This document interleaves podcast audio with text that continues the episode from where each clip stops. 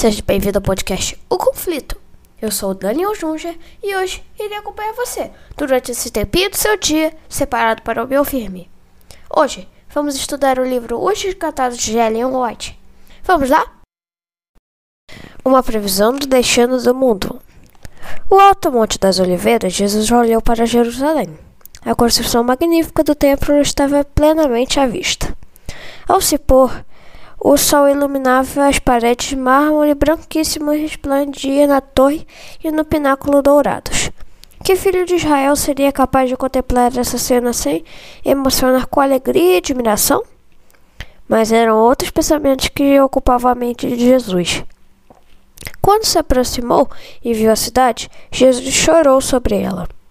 As lágrimas de Jesus não eram só por si mesmo, muito embora à sua frente se encontrasse o Getsemane, a cena de agonia que se aproximava, e o Calvário, o lugar de sua crucificação, não, ficaria, não ficasse distante.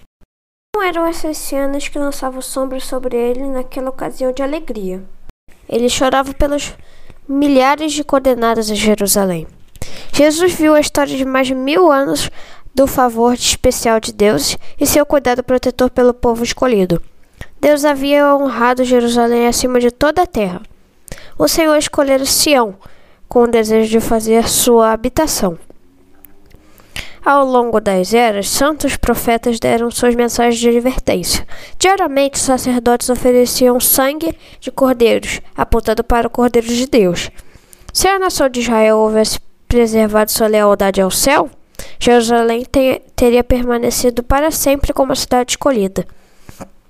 Mas a história do povo que Deus favoreceu teve um registro de apostasia e rebelião. Com amor maior do que de um pai carinhoso, Deus teve compaixão de seu povo e do lugar de sua habitação. Quando apelos e repreensões falharam, o Senhor enviou o melhor presente dos céus, o próprio Filho, a fim de assistir com a cidade penitente. Por três anos o Senhor de luz e glória andou em meio a seu povo, fazendo bem e curando todos os oprimidos pelo diabo, libertando os cativos, restaurando a vida, vista dos cegos, fazendo os coxos andarem, os surdos ouvirem e pregando o evangelho para os pobres. Jesus viveu como andralinho sem lar, a fim de ministrar as necessidades das pessoas e suas angústias, suplicando que aceitassem o dom da vida. As ondas de misericórdia, rebatidas pelos corações obstinados, re retornaram em maré mais forte de amor simpático e inexprimível. Mesmo assim, Israel rejeitou seu melhor amigo e único ajudador, desprezando os apelos de seu amor. O tempo de esperança e perdão rapidamente se passava. A, a, nuvem que vinha se acumulando ao longo de eras de apostasia e rebelião estava prestes a desabar sobre o povo culpado. Os realitas ridicularizaram, abusaram e rejeitaram o único capaz de salvá-los do destino que se aproximava e logo crucificaram. Ao olhar para Jerusalém, Cristo viu diante de si a ruína de toda a cidade e nação. Viu o anjo destruidor com a espada levantada contra a cidade, que por tanto tempo fora morada de Deus. Do mesmo local que Tito e seu exército ocupavam posteriormente, ele olhou pelo vale dos átrios sagrados e passarelas cobertas do templo. Com os olhos cheios de lágrimas, ele viu forças estrangeiras cercando os muros. Ouviu o ruído de, dos passos dos exércitos marchando para guerrear, a voz de mães e filhos clamando por alimento na cidade citada.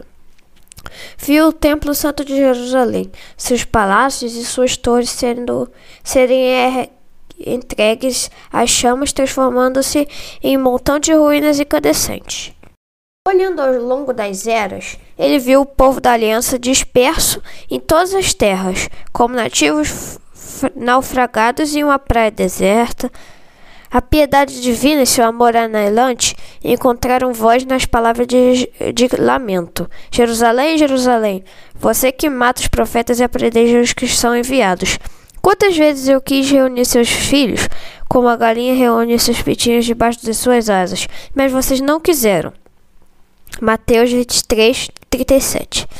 Cristo viu Jerusalém como símbolo do mundo endurecido e descrença e rebelião, apressando-se para enfrentar os juízos de Deus. O seu coração se emocionou em piedade pelos aflitos e sofredores da terra. Como desejava conceder alívio a todos, estava disposto a dar seu, seu último fôlego de vida para colocar a salvação em seu aliança. A majestade do céu em lágrimas. Essa cena mostra como é difícil salvar os culpados das consequências de violar a lei de Deus. Jesus viu o mundo envolvido em engano semelhante ao que causou a destruição de Jerusalém. O grande pecado dos judeus foi rejeitar a Cristo. O grande pecado do mundo seria rejeitar a lei de Deus e o fundamento de seu governo no céu e na terra. Milhões de escravos do pecado, condenados à segunda morte, se recusariam a ouvir as palavras da verdade em seu dia de oportunidade. Muito obrigado por assistir o nosso podcast O Conflito. Até a próxima. Até amanhã. Tchau.